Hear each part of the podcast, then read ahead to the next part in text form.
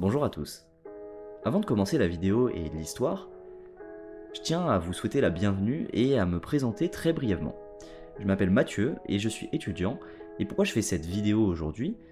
C'est tout simplement parce que tout d'abord je suis très client de ce genre de vidéos effrayantes et ce genre d'histoires effrayantes depuis longtemps, et en plus de ça, j'aimerais, à travers cette vidéo et ce projet de chaîne YouTube, améliorer mes capacités de prise de parole, m'améliorer en storytelling en fait tout simplement. Et c'est un moyen que j'ai trouvé d'ouvrir une chaîne YouTube pour m'améliorer de manière ludique et de me consacrer à un projet créatif qui me fait vraiment plaisir.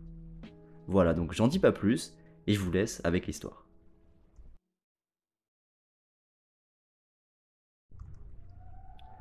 L'histoire que je vais vous raconter se trouve sur le subreddit Creepy Encounters et c'est celle de Lucy, une jeune adulte de 20 ans qui vivait à ce moment-là à Denver aux États-Unis.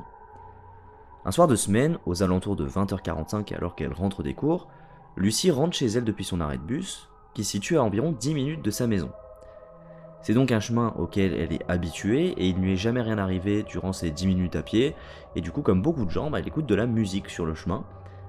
Mais très vite elle diminue le volume dans ses écouteurs parce que la rue est complètement déserte et silencieuse.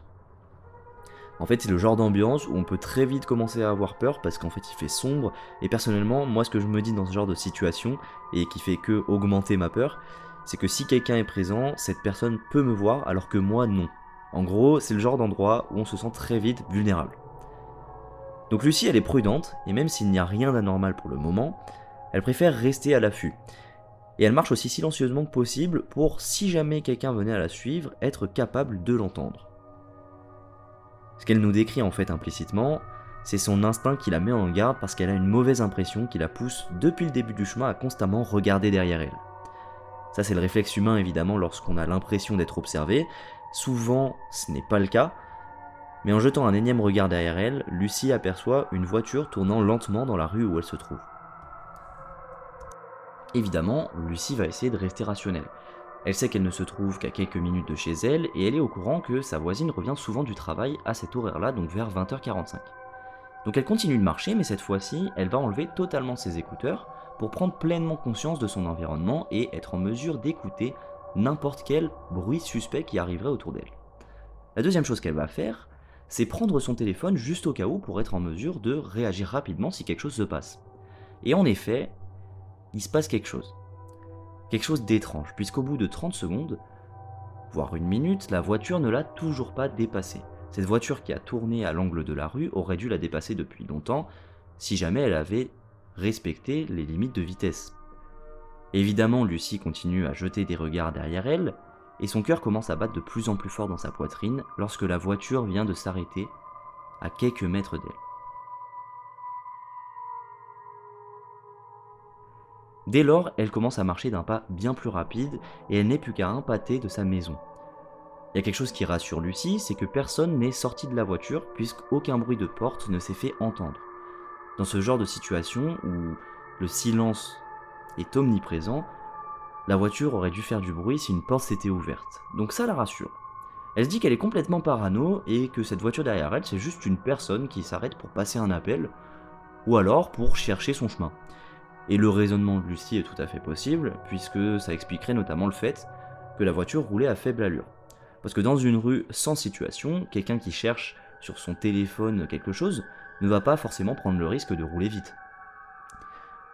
Mais évidemment, l'instinct se trompe rarement, et au bout d'une minute, le son de la voiture de nouveau en marche se rapproche lentement de Lucie à une vitesse bien inférieure à la normale.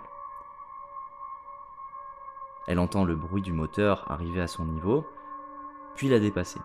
Et après avoir jeté un coup d'œil à la fenêtre, lorsque la voiture était à son niveau justement, la peur commence réellement à se saisir de Lucie.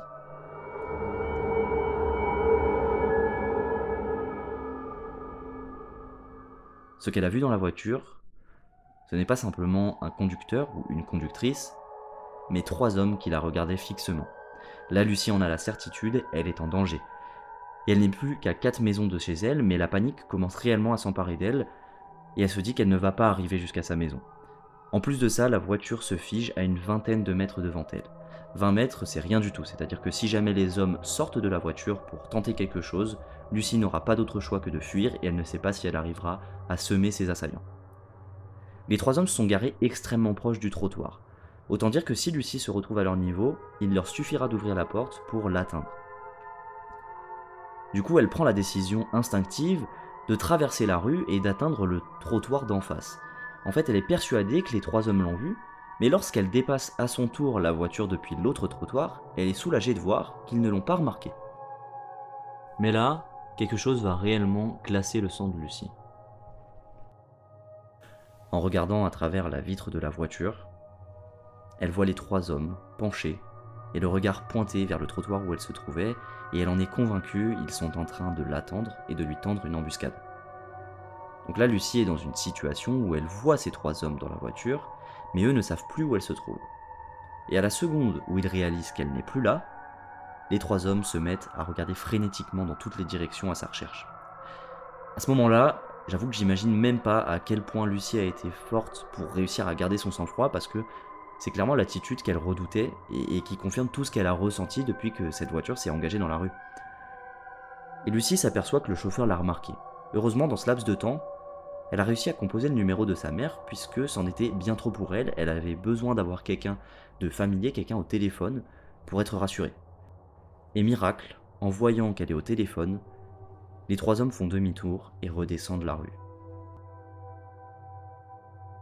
Évidemment, Lucie tape le meilleur sprint de sa vie, elle arrive finalement à se ruer dans sa maison. Elle est totalement terrorisée et paniquée, et avant de pouvoir en parler avec sa mère, elle a besoin de se calmer. Au final, pour sa mère, il ne s'agit que de personnes qui cherchaient leur direction. J'avoue que c'est pas mon interprétation, mais ce soir-là, ce qui est sûr, c'est que Lucie a probablement échappé au pire, et j'ose même pas imaginer la quantité de stress, d'angoisse et de détresse qu'elle a dû ressentir en voyant les trois inconnus.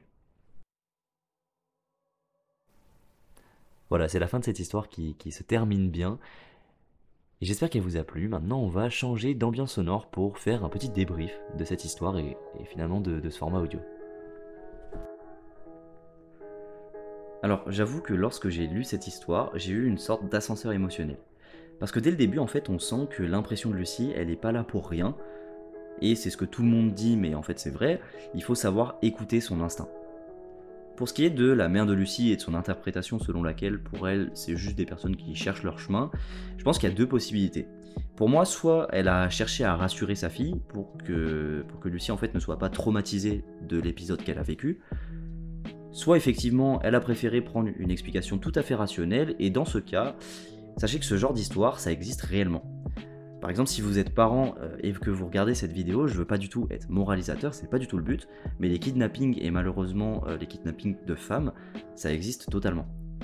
Malheureusement, je pense qu'il y a encore énormément de gens qui n'ont pas conscience qu'être une femme dans la rue, pas forcément la nuit en fait, même euh, en pleine journée, eh bien c'est dangereux et c'est angoissant.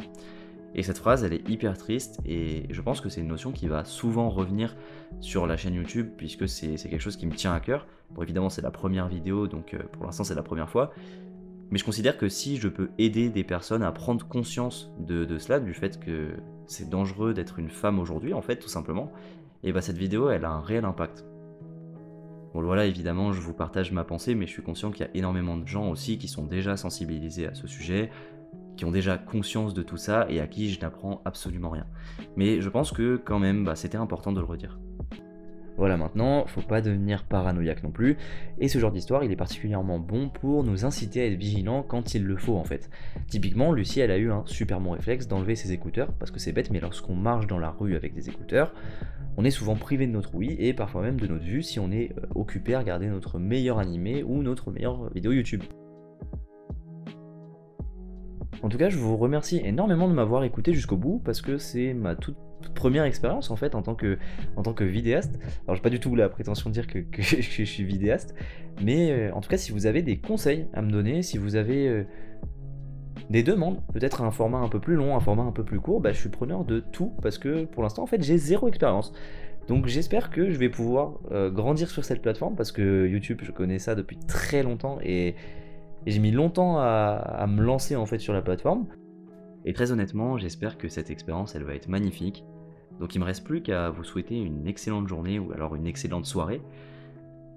Et à très bientôt pour un nouvel épisode.